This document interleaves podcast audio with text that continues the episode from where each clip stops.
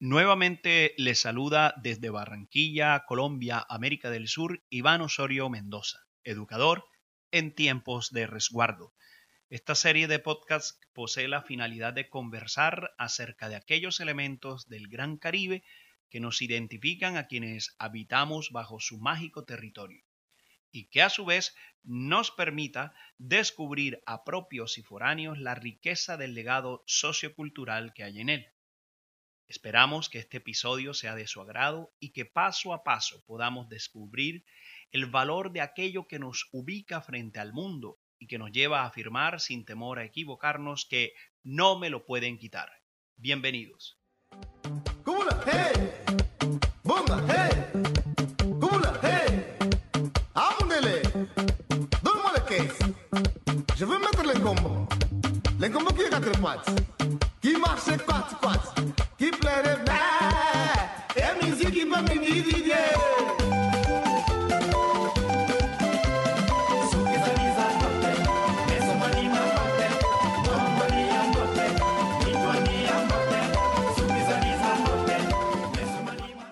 Tema anterior de la Sukustar, Tobina, más conocido en los ambientes verbeneros de Barranquilla como el Kick Night, nos adecua el diálogo con nuestro siguiente personaje, Juan Carlos de la Hoz Barrios, entre sus allegados más conocido como el profesor Croy, entrenador de fútbol de Barranquilla, quien desde hace algún tiempo se encuentra radicado en España, trabajando como instructor deportivo en la institución Dos Hermanas, en Sevilla, municipio español del mismo nombre barranquillero de nacimiento y formación, y por ende de raíces muy caribeñas.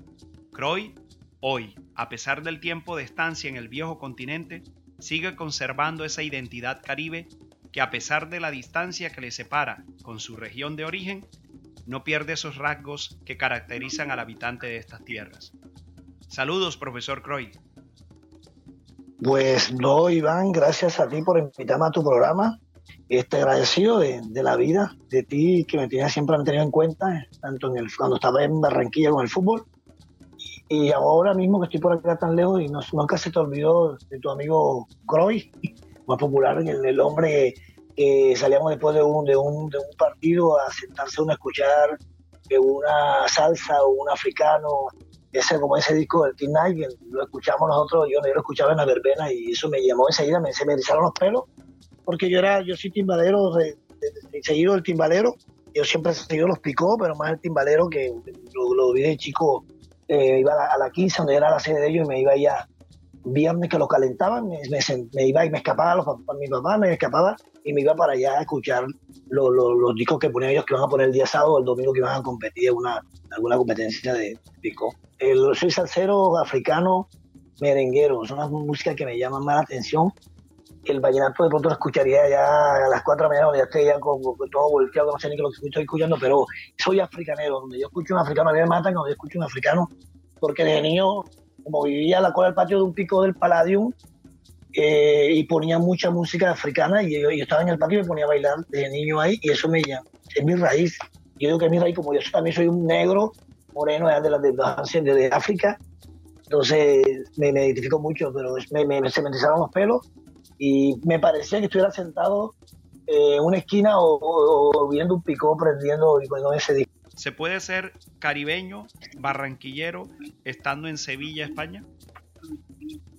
Sí, sí, claro, porque hace, te digo, yo llegué a Sevilla, hace, tengo ya un año y cuatro meses. Yo llegué, llegué aquí a Sevilla primero, después de Sevilla me fui a Madrid, y en Madrid, estando ya, conocí a un, alumno mío, eh, Andrés Páez, un chico que año 99 y la mamá, ese vino para la mamá y la mamá tiene un bar, aquí se llama bar, como el estadero allá, pero aquí todo encerrado. Y él me invitó allá y nos fuimos varios a ver un partido, una final del Junior, y nos fuimos como cinco o seis con mi sobrino y eso. Y claro, teníamos que irnos para allá, a Madrid, lo vivíamos en Getafe, fuimos a Madrid y llegar allá al bar era entrar a tipo 10 de la noche y salí al día siguiente a la cena porque ya después ya no había tren. Y fuimos a ver el partido y ese partido Junior quedó campeón esa vez, me acuerdo yo, que la cogimos desde las diez y media hasta las 6 de la mañana cuando amanecimos, seis y media que salimos de ahí, que podíamos salir porque ya bajaban a Estela, cerraban eso y ya nos quedamos allá adentro. eso, eso es algo significativo para mí, para mí. O sea que... Sí se, puede, sí se puede. Se encuentra, se, encuentra, se encuentra gente también, mucha caribeña como ecuatorianos, como, porque ahí habían de todo, había ecuatorianos, habían peruanos, había africanos, había colombianos, habían venezolanos, o sea, de que le gusta se le llama la música también africana. Habían franceses también. ¿Cuáles son esos elementos más característicos de nuestra forma de ser que identifican rápidamente con el ser barranquillero? Eh, lo pregunto, lo formulo de, otra forma. ¿Qué es lo más característico que te identifica como barranquillero? Yo creo que cuando tú llegas, llegas en el caminado, es una de las maneras que tú caminas todo arrebatado, como dice en la canción. El barranquillero camina arrebatado así, eso, eso lo identifica, este más es Colón, este más es barranquero. Eh, la forma de expresarte tú, ya me entiendes, tú de expresarte con las manos, de, de, de, hablar con la gente, sí, me igualmente, eso, eso, eso lo identifica uno mucho como, como, como ser, ser latino, ser africano, sea, ser latino, ser barranquillero. Y yo creo que eh, es la forma de hablar, uno somos, somos, estamos abiertos para hablar, ta, ta, ta, ta, vamos así, eh, mira, ve esto, que échenos hoy, entonces cosas así. Los sevillanos, ¿qué características en su forma de ser, de, o de pensar o de actuar eh, son similares o se asemejan a el ser barranquillero? ¿Hay semejanzas entre una manera de ser y la otra? Bueno, este, yo creo, bueno, yo estoy aquí en Sevilla, en Sevilla, y los sevillanos tienen, aquí hay una, hacen una feria, fue cuando yo llegué para el mes de ese de, febrero que llegué yo, y la feria la hacen ahora en abril, abril, la Semana Santa y eso. Ellos tienen esa cultura de, la Semana Santa, de montar 100 personas cargando al, y salen a caminar a las calles. Y después hay una feria donde llega uno y ahí hay comes, eh, hay columbio, hay carritos, chocones, hay de todo. Y uno va y hay casetas hay estaderos que los montan allá adentro, que es una cosa inmensa, una vaina grande, y tú, tú en, una, en una noche no alcanzas a caminarla. Entonces ya tú llegas ahí, te marcas en, en, los juegos, ya te montas, o si no te, sientas en un estadero de esos ahí que están adentro ahí, y empiezas a, tomar y escuchar la, la comes la orquesta.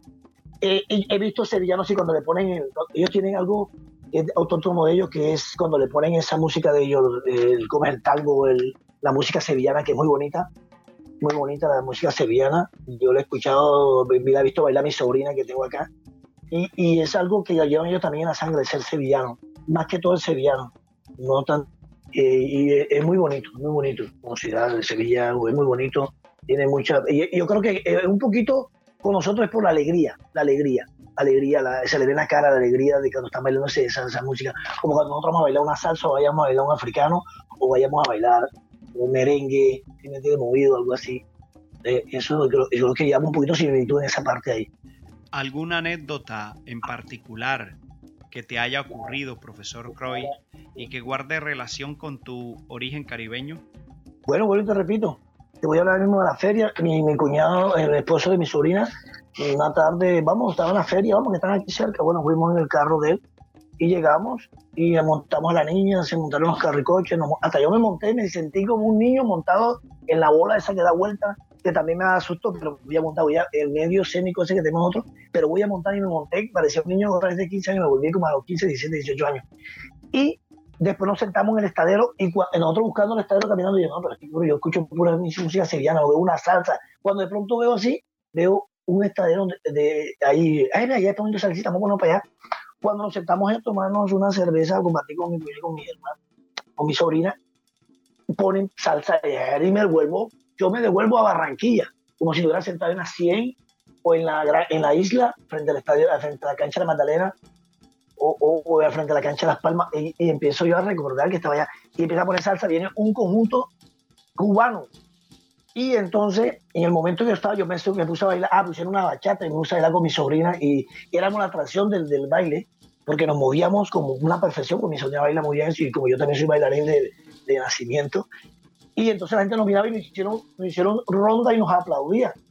Y de pronto cuando yo me acerco al muchacho allá del cantante, digo, necesito que me suelte una salsa brava, una bien chévere, que voy a tirar unos pasos aquí, gano. Y él y el, el man soltó una salsa eh, de Gómez, de, de Gómez, de, de, acuerdo yo, de Yo Arroyo, y empiezo yo a bailar, y me, con mi sobrina y de todo el mundo, eso peor, la gente que estaba en otro estadero llegó donde estábamos nosotros y se llenó el estadero ese, que, que, a mí, yo me quedé, que me quedé, con, me quedé bien para cuadro y nosotros riéndonos, y la, y la gente pues me pedía como fotos, decía una señora que estaba muy elegante, y ellos, ellos estaban bailando primero su música sevillana, y cuando yo mando poner, voy a cambiar, voy a cambiar esa música, voy a poner una salsa y la gente va a bailar, y me pongo yo a bailar. Y una señora que estaba al lado de la mesa mía me dice, bailamos, después que bailé con mi sobrina, y la cogí a bailar y le empecé a bailar, a enseñarle. Juan Eso Carlos, es una muy bonita. Qué interesante, de verdad que sí. Juan Carlos, eh, algo que eh, extrañes mucho de, de, tu ser caribe de, o de Barranquilla o de tu ciudad o de tu región, algo que extrañes mucho. Lo que extraño, extraño muchas cosas, extraño muchas cosas, pero, pero lo que extraño de pronto es, es de sentar, eh, de cuando uno allá en Barranquilla eh, se sentaba en la esquina el domingo, tipo 10 de la mañana, y ya te sentabas en la esquina y llegaban los vecinos tuyos, otro vecino, y se sentaba uno a una cervecita en el bordillo. Y te sentabas ahí, te tomabas tu cervecita de pronto, y echa cuento, y llegaba y pasaba el otro y mamadera y gallo, ¡ey, ey, carita, tal, ey, ey! Entonces, eso, eso sí, sí, me, se me hace, me hace, me duele a veces cuando veo, o veo a mis compañeros que están en, a veces en los billares, montan videos donde están en los billares eh, el viernes o el domingo, el sábado, y me, y me mandan fotos y me, y me, mandan videos y yo le da guayabo, me da vaina. A veces un día me quiero ganas de devolverme otra vez para ahí a vacilar otra vez allá. En los carnavales ahora, como los carnavales ahora que pasaron, eh, me dio duro, pero de todas maneras uno viene acá por, por, por otras cosas y, y hay que aceptarlo, pero sí me da.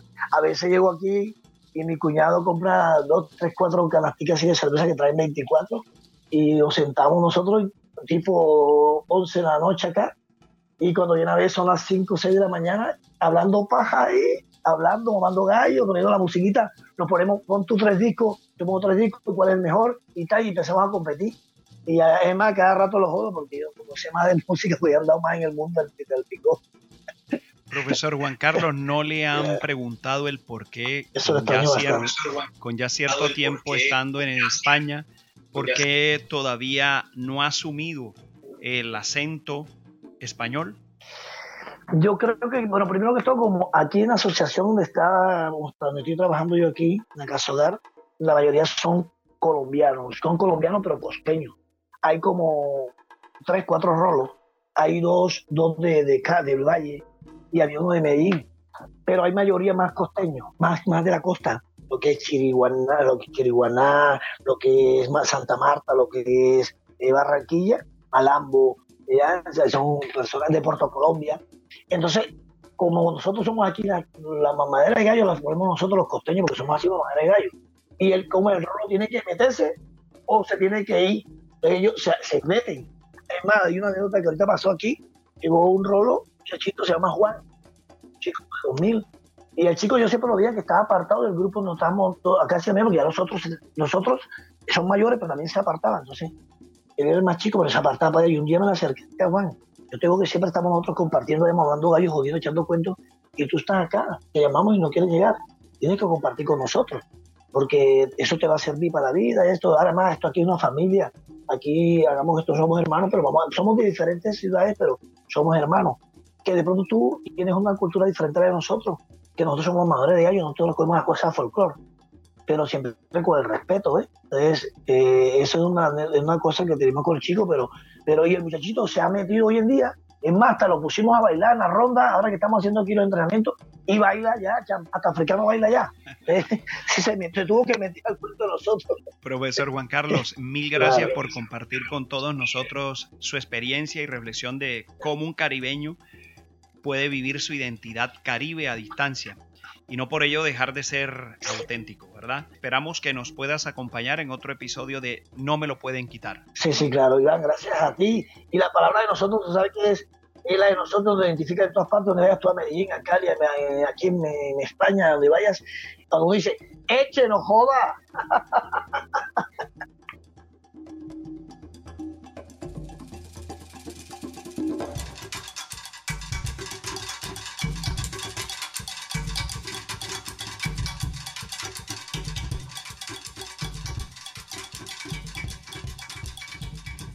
Esperamos que este nuevo episodio haya sido de su total agrado.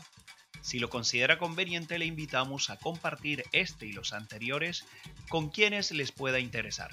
La invitación a entrar en contacto con nosotros a través del WhatsApp 311-433-4582 en Barranquilla, Colombia, queda abierta.